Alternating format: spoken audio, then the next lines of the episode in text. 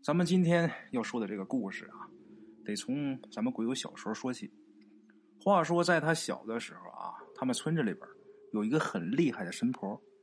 这个神婆她丈夫家呀姓苗，所以呢，大家都管她叫苗神婆。这个苗神婆啊，最拿手的就是跳大神在咱们东北啊，现在跳大神这个东西啊，已经被列入为非物质文化遗产了。当然啊，这个东西。他肯定不能以跳大神的这个形式啊，他是以萨满歌舞的这个形式。如果见到过的好朋友啊，看到过的，亲眼看到过的，会觉得这个东西啊，挺有意思的。他这个舞蹈啊，也挺漂亮的，而且他这个唱腔唱调啊，尤其是帮兵唱这个帮兵角啊，他是单独有一个腔调的，很好听的。我不知道各位老铁有谁亲眼见过，反正我小时候是没少见过啊。一般这个跳大神啊。都是女的是大婶男的呢是二婶一般都是两口子。这大婶跟二婶啊，两口子居多，但是也有好多是两个搭档。这帮兵啊是外边请来的。今天呢，比方说我这有事儿啊，你来给我唱，他来唱敲这个大婶脑袋上盖块红布啊，而上面放这个呃纸幡啊，这是耷拉着。这个帮兵唱一回，他给人付多少钱？这是互相。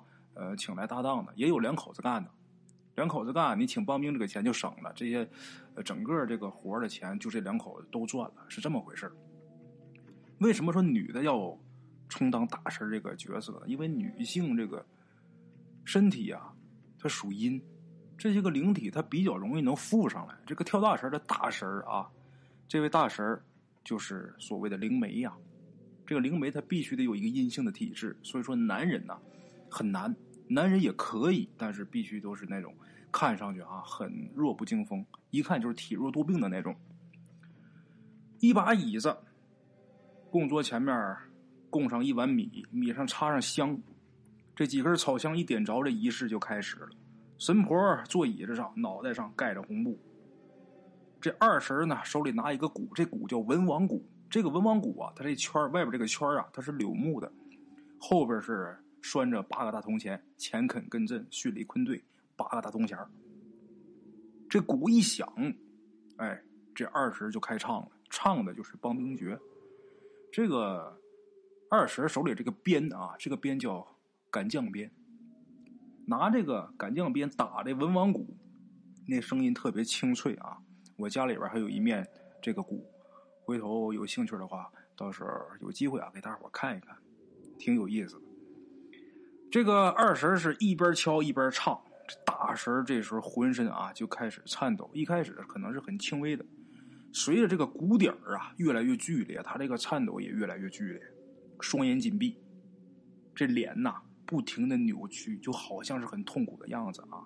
但是这个表情你很难看得到，因为他脸上盖着红布呢。有的时候这红布是盖一半的，你能看见；要是全盖上，你根本就看不见他什么表情。哎。这个脸很痛苦，几乎就已经是扭曲了，嘴里边还发出各种动物的叫声啊！你说是动物的叫声也好，你说是一些很奇怪的声音也罢，总之啊，反正你听不明白。咱们鬼友说，记得那时候这个苗神婆啊，留着齐肩的中长发，随着鼓点越来越剧烈，抖动呢也是幅度越来越大。到最后就直接就这头啊，就啪啪就开始甩了，甩的直响。哎，咱们鬼友说呀，一般就到这个时候啊，就代表这个神来了，也就是咱们说上仙了。他来的不一定是什么，或许是清风，或许是碑王，不一定，也许是各路神仙，胡黄白柳灰。哎，您这帮兵这个帮兵诀里边不是都有这么一句吗？你或是胡，或是黄，或是清风，或碑王嘛，不一样。狐是狐狸，黄是黄皮子，清风是小鬼家鬼，这个碑王啊，横死。当然，他每一个代表都不一样啊。上来之后得报号，如何如何。这个题外话，咱就不说，咱接着说故事啊。这个随着抖动的这个幅度越来越大呀，这个仙儿啊上来了。一般到这个时候啊，旁边这些看热闹的都躲到一边去，大气都不敢喘。就生怕得罪哪路神仙，再降罪于此。哎他请上这些东西，要么是横死鬼，要么是小鬼，要么这些个野仙。这些个仙家，咱说那脾气反复无常。真说这仙家，你说要是生你气了，到时候你可遭了殃了。哎，这个苗神婆呀，到最后啊，就连他屁股下边坐的这个椅子都跟着他一起转，甩着头满屋打转啊。咱们鬼友说，一般说看到这个情景的时候，那对苗神婆那都是很羡慕的。羡慕什么呀？羡慕他可以通神仙呢。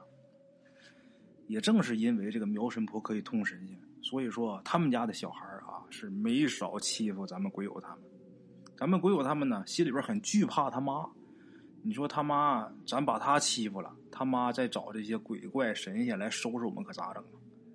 所以这些小伙伴们呢，苗神婆他家这些孩子，只要欺负他们，他们一向都是敢怒不敢言，害怕怕他妈。而且呀，不光是怕，而且还挺羡慕他的。为什么呀？因为每当这个苗神婆跳完大神的时候啊，这个香米碗下面都有压的这个香火钱，这都是来看事的、看病的人给压的，这叫堂子钱。这个钱在当时三块的也有，五块的也有啊，在这个香炉碗下边，偶尔还会有十元大钞。在那个年代，一毛钱可以买三根雪糕的年代。那那些钱在咱们鬼友他们眼里那就是巨款了。这苗神婆每次帮别人看过病以后啊，他都会给他儿子拿钱，然后他儿子去这合作社买好吃的。咱们鬼友他们呢，也只能是跟在人家屁股后面看着。所以那时候咱们鬼友真的特别羡慕啊，人家家里边有一个神仙妈妈，那我妈咋不能呢？回家跟他妈商量，说妈，你看你能不能跳个大神啥的？他妈上去俩大嘴巴子，滚犊子！话说有这么一年冬天呐，一大早上，这苗神婆啊，也不知道为了啥，跟她丈夫俩人就吵起来了。那个时候，那个年代，夫妻吵架啊，免不得都会以女人被男人狠狠的削一顿而收场。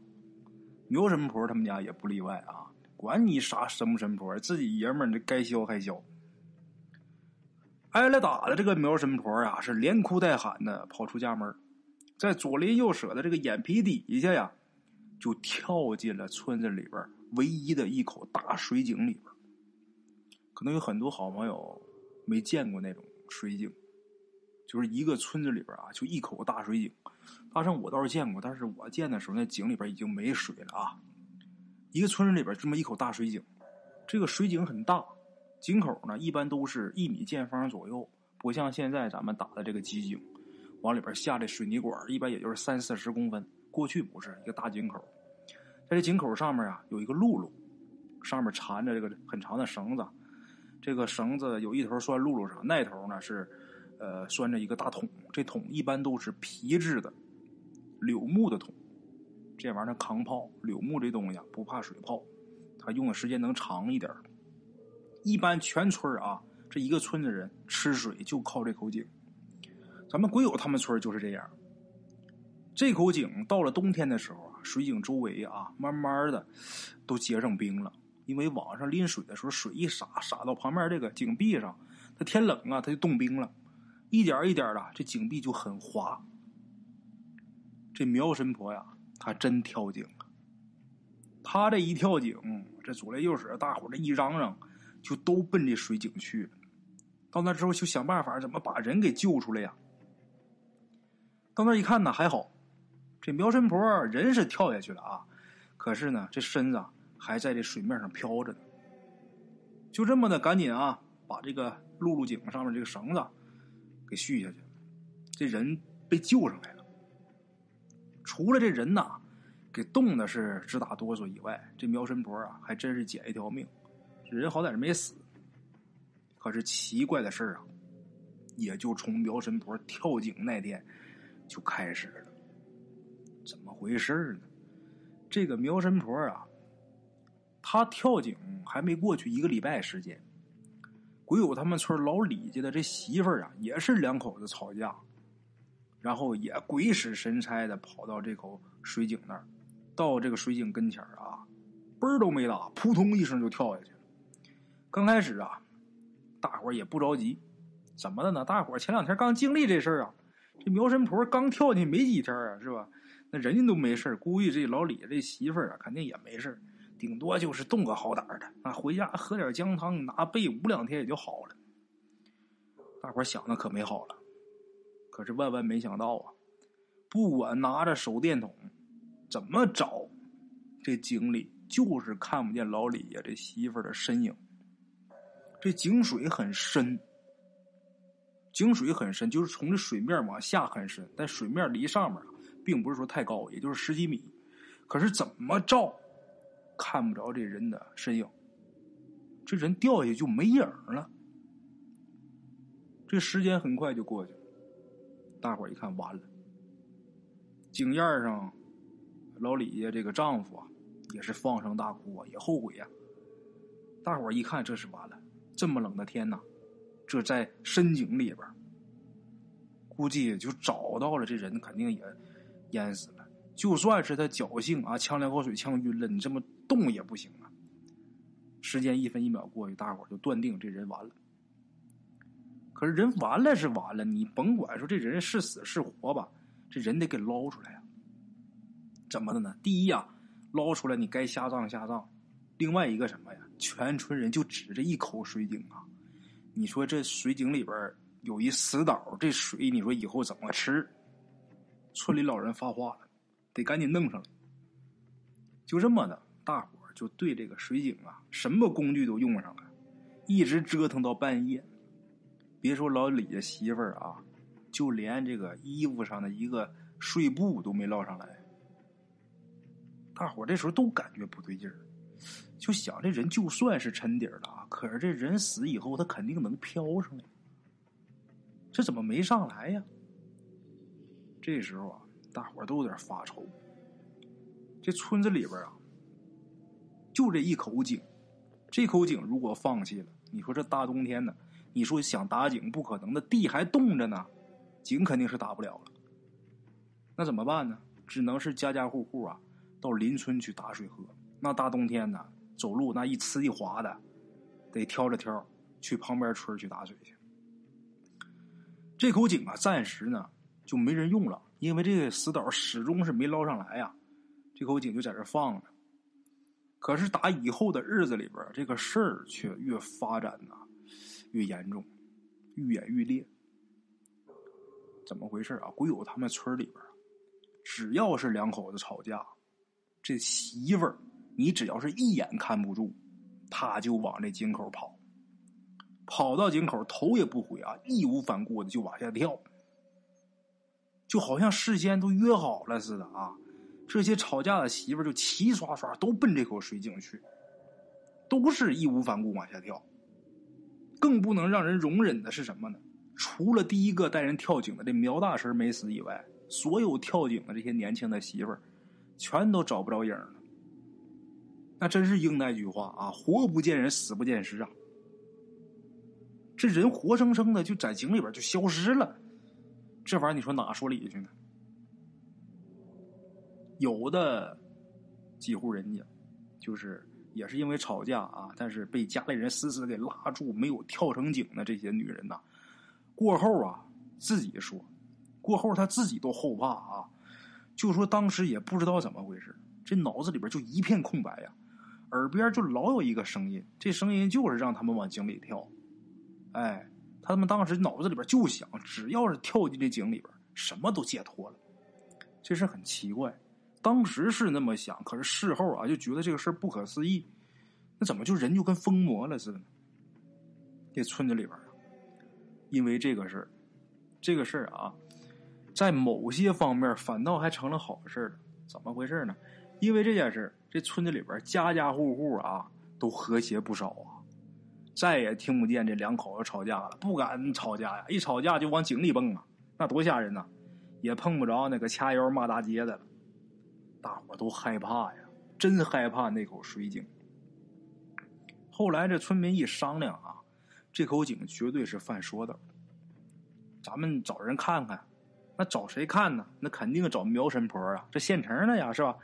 大伙一起集体啊，就去找苗神婆给看，看看这到底是怎么回事啊！可是谁也没想到，大伙找着这苗神婆的时候啊，这苗神婆啊，脑袋摇的跟拨浪鼓似的啊，放话出来了。以后只要是关于那口井的事儿，谁都别来找我，找我也没用。村民们当时心里啊，就对这苗神婆这态度特别不满，但是呢，也不敢轻易得罪他，知道他有两下子啊。后来这个没招了，就想说，那你看他不给整，咱们自己想点办法。这人总往里，这这得有多少人趁死啊？加啥条件呢？你这就赶着生也架不住这往里跳啊！那不行啊，这怎么想个招吧？得了。搁这井上面给弄了一个盖儿，弄了一个井盖啊，然后还焊了一个扣，弄了一把大锁，把这井盖给锁上了。这口井锁上之后啊，再加上大伙也是注意啊，尽量呢能和谐就和谐，能别吵架能解决的就别吵架。这一冬天再往后还真就没出什么事简短截说，转过年又到了开春这一开春大地万物开始苏醒啊，万物复苏啊，春暖花开。村子里边呢，也到了开始播种、开始翻地的这季节了啊。谁也没注意那口大水井上面那个井盖什么时候不翼而飞了。一直到有一个刚结婚的小媳妇儿，由于跟自己婆婆啊拌了两句嘴，这小媳妇儿转身就跳这口水井里了。这时候，大伙才发现这井盖什么时候没了。这时候，村民就愤怒了：“这什么情况？这盖怎么都丢了？你说是不是？锁头倒是留下了，盖没了，什么情况啊？”这时候，他们村这个村长啊，那时候已经五十多岁了啊，这人姓李。这个李大爷当时就决定啊：“哎，我就不信那个邪了啊！今天不管付出多的代价。”也得把这口吃人的水井给我弄清楚了。这会儿它不像冬天，冬天这个井里边凉啊。这会儿天暖了，这时候这个村长李大爷就说：“这口井真是恨死人了，真的，村民都是大伙都非常痛恨这口水井啊。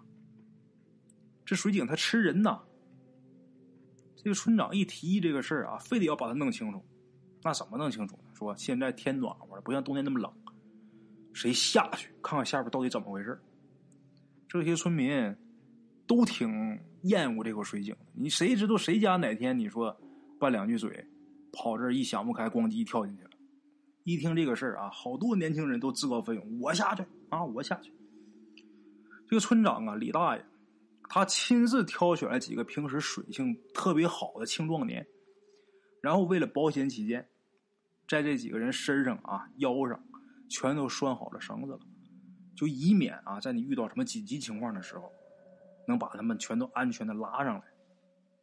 咱前面说了啊，这个时候已然是春暖花开，这井水呀，冬天的时候井水里边有冰碴，这会儿这冰碴什么全都化了，但是水还是挺凉。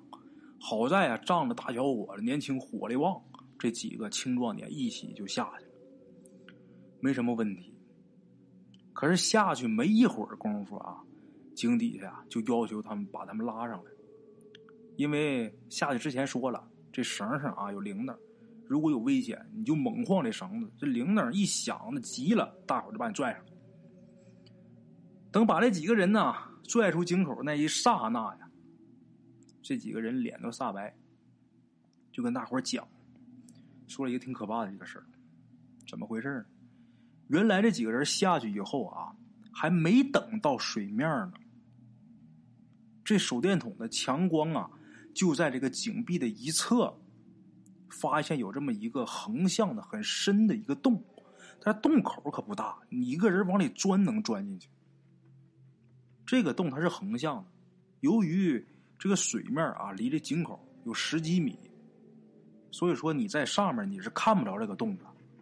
这几个人呐，到洞口那儿一看，这洞里边啊。就盘踞着数不清的大大小小、各色的花蛇。这些蛇呀，似乎是处于一种睡眠状态，都盘的一团一团的，一盘一盘的。这些个蛇旁边啊，散落着累累白骨，还有一些衣服。这是什么呢？这是这人呐，被吞下之后消化了。消化它这个皮肉消化，这骨头没消化，这蛇呀又给吐出来了。这衣服都是一团一团的，这骨头啊也都是散落的哪儿都是。这几个人看着这场景啊，吓得脸煞白，谁也没敢惊动这些蛇。这会儿这些蛇好像是睡觉，然后悄悄的啊，又都退出来了。这几个小伙子把这事一说，听了他几个人的描述之后啊，大伙儿明白了，为什么跳到井里的这些人呢，都活不见人，死不见尸。感情这是直接就给拽洞里边去了，然后给吃了。好啊，原来是这些家伙作祟啊！这村长李大爷说：“来，我看我今天怎么收拾你们啊！”这李大爷呀，找这年轻腿快的说：“你去，赶紧到生产队啊，把硫磺、酒精这些东西给我拿过来。”这些个村民呢，又各自回家，划来来家里边这些不用的什么破棉絮啊，这些东西弄一大堆，把这些个硫磺、酒精、棉絮。陆陆续续都弄回来之后啊，都聚集在这个水井周围。这时候，这李大爷啊，又找人专门定制了一个新的井盖这井盖啊，这回比上回的可结实。都准备就绪之后啊，这村长李大爷就开始指挥了。先是找了一块铁皮，这铁皮啊，呃，比这井口稍微小一圈但正好能下到这个井里边。这铁皮呀，四个角都打上孔了。打上孔之后，用这绳子把这铁皮整个吊起来。弄好之后啊，把这些硫磺啊、酒精啊都倒到这个破棉絮上，然后把这些东西啊都放到这个铁皮上。一点火，那有酒精啊，有棉絮啊，呼呼就着了。这上面还有硫磺。点着之后，把这铁皮慢慢用绳子啊，给它放到这个井里边。放到井里边可没说放水里边放到水面之上，上面啊拿绳这么蹬着。放下去之后，把这四条绳、四个角绳固定好之后，把这井盖啊死死的就给盖死了。然后又弄几条大棉被，把这井盖四边都给捂上了。这一下可把这井给捂得死死的啊！为了防止这蛇从这井口窜出来，这村长李大爷带头啊，领了几个大小伙就坐这井盖上。没一会儿啊，这井里边啊就有这个滋滋的声，就有顶着井盖乒乒这声音。大伙正在这得意呢，心想这下可行了啊，把你这些祸害人的家伙都给你熏死。可是正在这时候，远远的就看见这个苗神婆啊，急急忙忙就跑过来了。这苗神婆这神色呀，特别慌张。上来就伸手往下拽，在井盖上坐着这几个人。这时候村长李大爷生气了，他急了：“谁也不许给我动！啊，今天我就不怕这他妈神婆子了。村里边他妈有事找你，你不管。这会儿我们自己来治这些东西，你还往下拽我们，你什么意思？”可是这个时候啊，这苗神婆就听见井里边的声音呐。突然间就把这嘴张开了，这嘴张的这个大的这个幅度不是正常人张张嘴那个幅度啊，而且打的嘴里边往出吐信子。这眼睛啊，一看这眼仁就跟蛇的那眼珠是一样的。我的妈呀，这可把坐井盖上这几个人给吓坏了，这一下全闪开了。我的妈，这苗神婆她是个妖精啊！大伙儿就四散开跑啊！在这关键的时刻呀，还得是这村长李大爷，谁都别跑，想活命的都给我拿家伙事上！这村长李大爷啊，带头拿个棒子就冲上去。这个苗神婆啊，这时候就不在乎大伙对他围攻，就一心要把这井盖给弄开。这意图很明显，他是要救被困在这水井里的这些蛇子蛇孙呐。这井盖啊，真被他给弄开了。这井盖刚一打开，井里的浓烟啊，瞬间就冒出来了。还没等大伙动手呢，这苗神婆被井里的硫磺烟一熏，大头冲下就栽井里去了。这村长李大爷，哎，我们这成功的有点太容易了。来来来来，盖盖正好他掉下去啊，赶紧盖盖把这井盖咣又给扣上了。大伙七手八脚的啊，开始弄石头、弄这弄那，把这井盖给压的死死的呀！都在井边大伙谁都没动。这李大爷带头啊，那手里边拿着镐把子，拿着木头棒子呢啊，拿着锥子、剪子，啥都有，在这等着你上来，我今天就跟你拼了，给你磕了。这时候就听这井里边一开始有这嘶这声音，就蛇吐信这嘶嘶的这声音，接下来就有这猛烈的撞击井盖的声音，可这声音啊越来越小，直到最后一切都归于平静。李大爷这时候点点头，我们彻底成功了。啊！后来呀，咱们鬼友他们这村子里边来了一个路过的一个瞎子，这是算命的。这算命的一来呀，这大伙争先恐后的，哎，算命的，我给你讲一个恐怖故事，好不好？就把他们村这个事儿啊，跟人算命的就说了。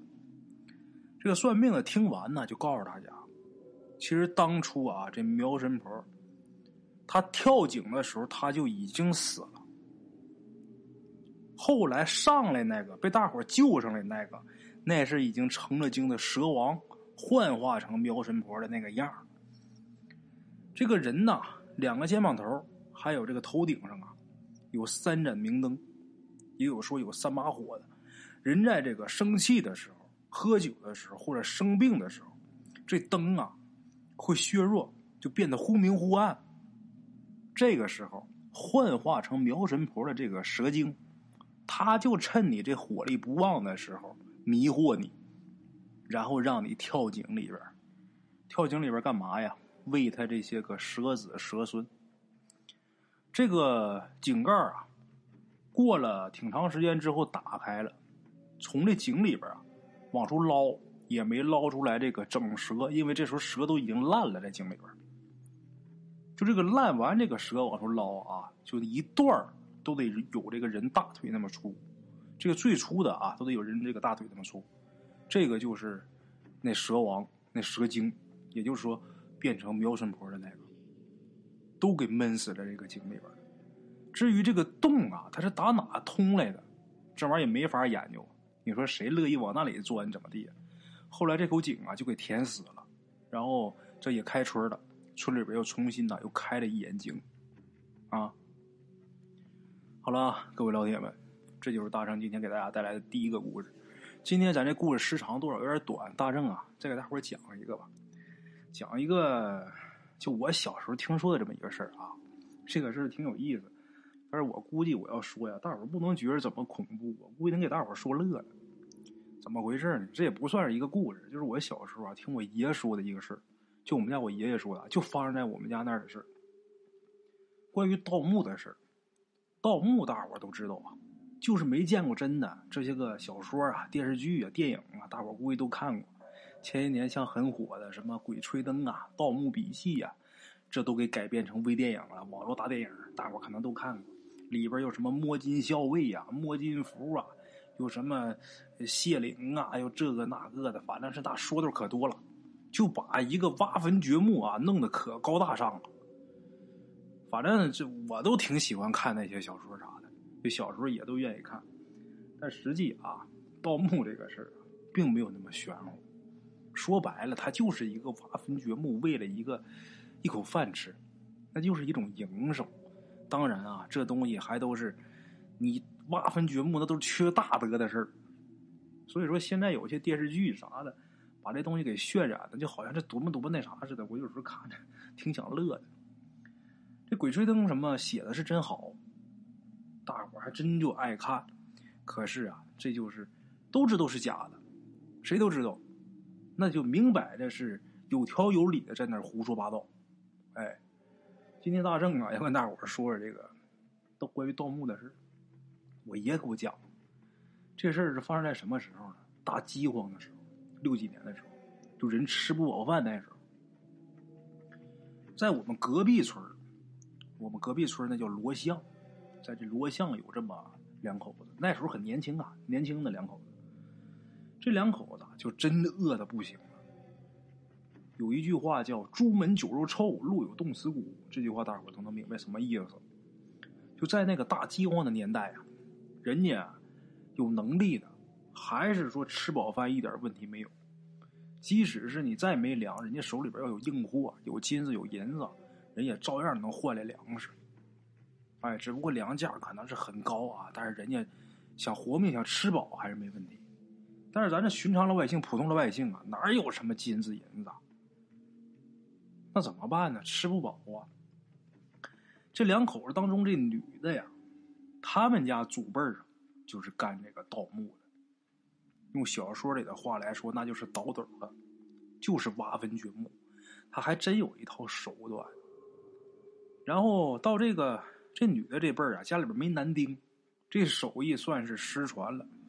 另外一个，挖坟掘墓、刨坟掘墓，那玩意儿太损呐，损阴德的事儿。所以说，就是有男丁、有儿子、有后人，也不愿意让他们干这行。但凡能吃饱饭，谁乐意干那个？但是这些东西，干这个几辈儿了呀，那肯定多多少少总结了很多经验。这些个经验呐，就都给写到一个本上了。什么什么坟，这个坟怎么怎么挖，这里边在什么地方有什么东西，这书上都记着。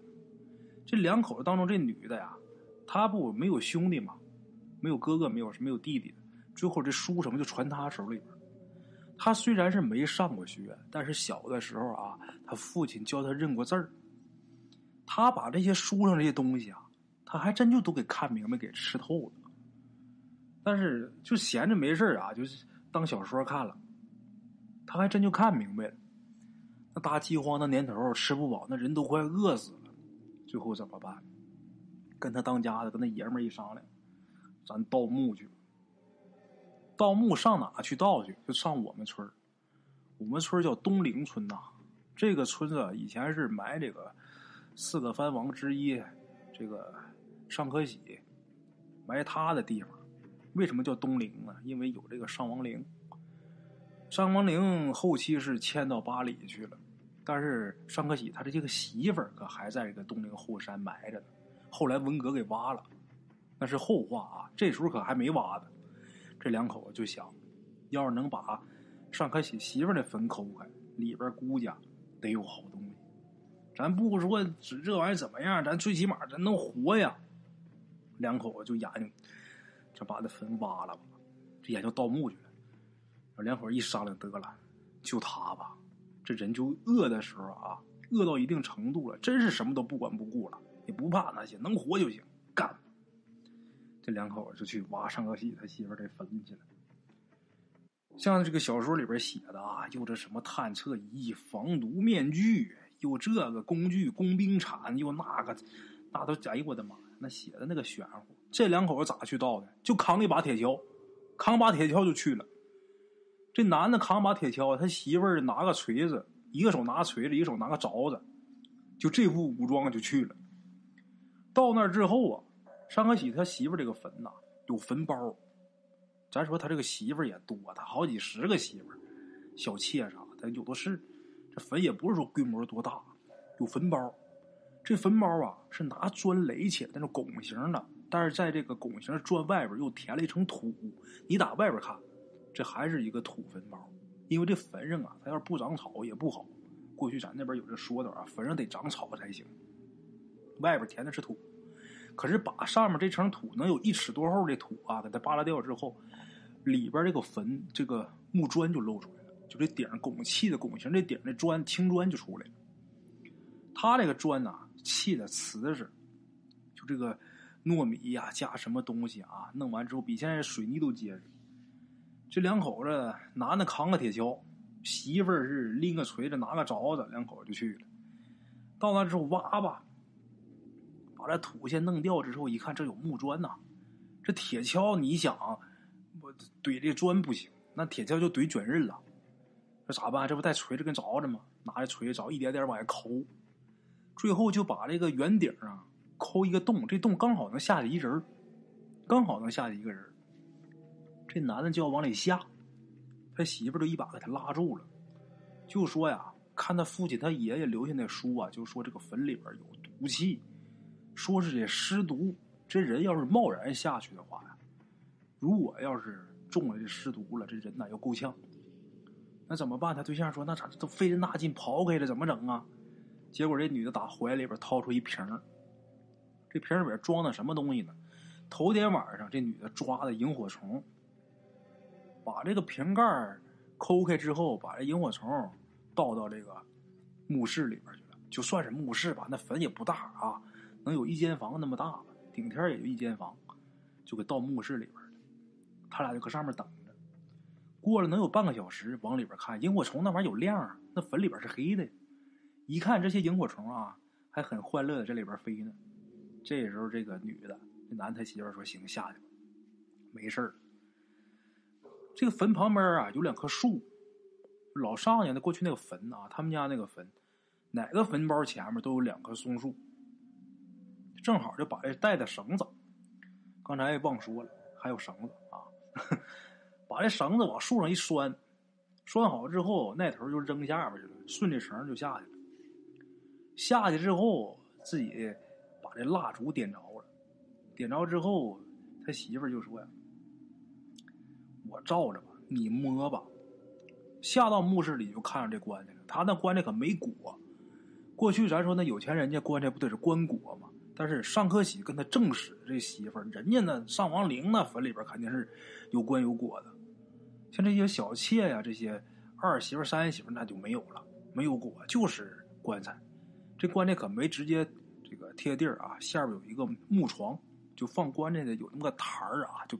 比这个墓室其他地方能高那么一尺多高，这棺材就在木床上放着。这棺材是什么木头呢？挺好，就松木的。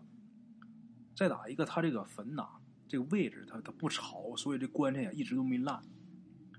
然后他对象把这棺材盖拿铁锹一点一点锤着，点点连锤吧带凿吧，拿铁锹带别，这棺材盖给弄开。弄开之后，他媳妇儿怎么说是个女？啥说你这书看的再好，这实战头一回呀。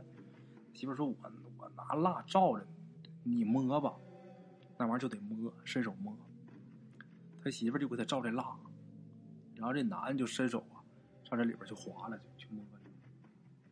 摸没摸出来？真摸出来，摸出一个钗，一个玉钗，摸出来两根金条，这个条子，真金的啊。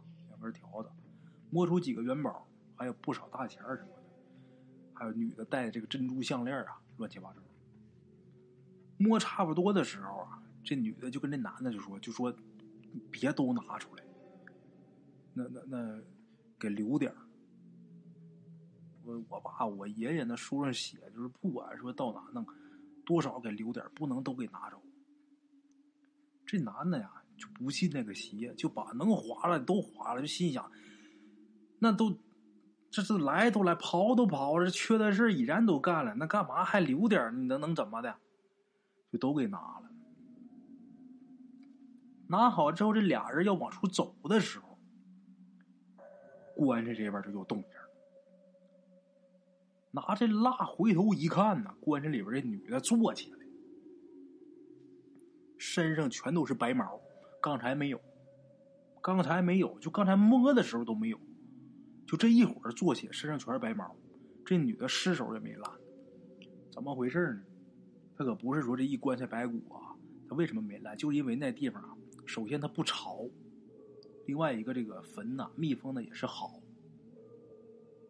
所以说这尸首啊没烂，就类似于干尸。可是这会儿一遇着空气啊，这人家马上就氧化了，这尸体啊就很吓人。而且身上全是白毛，跟刚才不一样。刚才那就是个死人，这会儿一看跟猴似的，把这两口子吓的。你说那绳子，你要是说往下下倒是好下，你往上爬它不好吧？它不像梯子，那得有膀子力气。这男的行了，拽着绳子蹭蹭蹭上去之后，你说这女的她得在下面拉住绳，这男的往上蹬的。但这会儿你哪有那功夫啊？那边已然坐起来了，把这两口子吓得就吓不行了。就想今天要完了。男的把铁锹拿过来，他妈那也不能说就就让他弄死我呀，我得跟他干呢。结果棺材里的尸首啊，真站起来了，而瞅那意思啊，要往棺棺材外头爬，那下一步就奔他来了。这两口子，这女的，她身上一直有一个有一块玉。就这块玉，他家就穷那样，都饿那样，这块玉没舍得当，没舍得卖，怎么的呢？这个玉啊，是他爷爷祖辈传的。这块玉啊，你看着它，它就是像那个羊脂玉啊。但是你细看，这里边有这血丝儿。他爷爷就说呀，这块玉是块宝玉，怎么的呢？也是有一年他爷爷盗墓的时候，就整到这块玉了，然后自己呀，就是一个不小心，这手就破了。捡这块玉的时候，这手就划破了，有一个石头尖儿或者啥啊，就划破了。划破这血往一滴，正好滴到这块玉上。可是奇怪的是什么呢？这玉啊，一见着这血啊，这血直接就渗这玉里边当时老爷子就很奇怪，都说这个玉这玩意儿有灵气儿，这玩意儿还认人儿。我这一滴血怎么滴到这上之后，他给吃进去了呢？就觉得这是个宝贝，所以说老头一直没卖，一直一辈一辈传给儿子。老头儿子就是这女的他爸呀，这女的他爸死完又给他了。就这个时候啊，这个玉接近了，这女的就想起这玉了，把玉就掏出来了。掏出来也不敢怎么地，就搁手拿着举着呗，对着这个那个猴啊，那不是猴啊，得说是白毛僵尸。结果很奇怪，本来在棺材里边糊了嘛，要出来，他这玉往前这么一凑，真就不动弹了。这男人一看这玩意儿真好使啊，但是你这块玉一撤走，他还来也都扑了扑了的，要出来那架势。最后这两口子急中生智，这女的在这举着这块玉，举着玉这里边这不就不动弹吗？这男的他不是有蜡烛吗？有亮吗？拿这蜡过去就把这蜡就扔这个僵尸身上，扔这白毛僵尸身上，结果他身上长的是毛啊，一见火滋溜就着了，滋滋那着的太快，一会儿就把这墓室照的通亮。那那毛发那都见火，那着还不快吗？眨眼间，这个僵尸身上这毛烧了，这毛一烧了，这僵尸就不动了。看那架势，就就像这个本来这个活人一下死了，不动了。两口子这时候也吓坏了，这时候一看不动，赶紧的吧，这女的在这举着这块玉去，怕他万一什么时候他再扑冷，他再动一下呢？这玩意儿也没见过呀。能不能动也不敢问呢，结果这男的拽这绳上去之后，把他媳妇儿蹬上，两口子算是安全撤离。回去之后啊，一直也没有事儿，文革的时候呢，这坟也被刨开过，又重新给刨开。刨开之后，里边这个陪葬品是没了，可不没了吗？让这两口子已经给摸完了呀。但是明显看啊，这尸首被烧过，还是近期烧的。就是这两口子的事儿，这两口子拿着这些东西，就打那个墓里边弄出这些东西，还真是换来了粮食，换了吃的了。在那个那个年代啊，人家连吃草都费劲的年代，人家能吃上肉。哎，当然这些事儿啊，那都是后期啊，老头老太都老了之后说的。现在呢，人家也没了，这两口子头好多年就没了。这事儿啊，如果要人家要是还有的话，就不能给人瞎说了。这事儿是我爷跟我说的啊，这个真实性具体有多大，我还真不清楚。但这事儿挺有意思的，今儿跟大伙分享。好了，各位老铁们，咱们今天这故事啊，就先到这儿啊。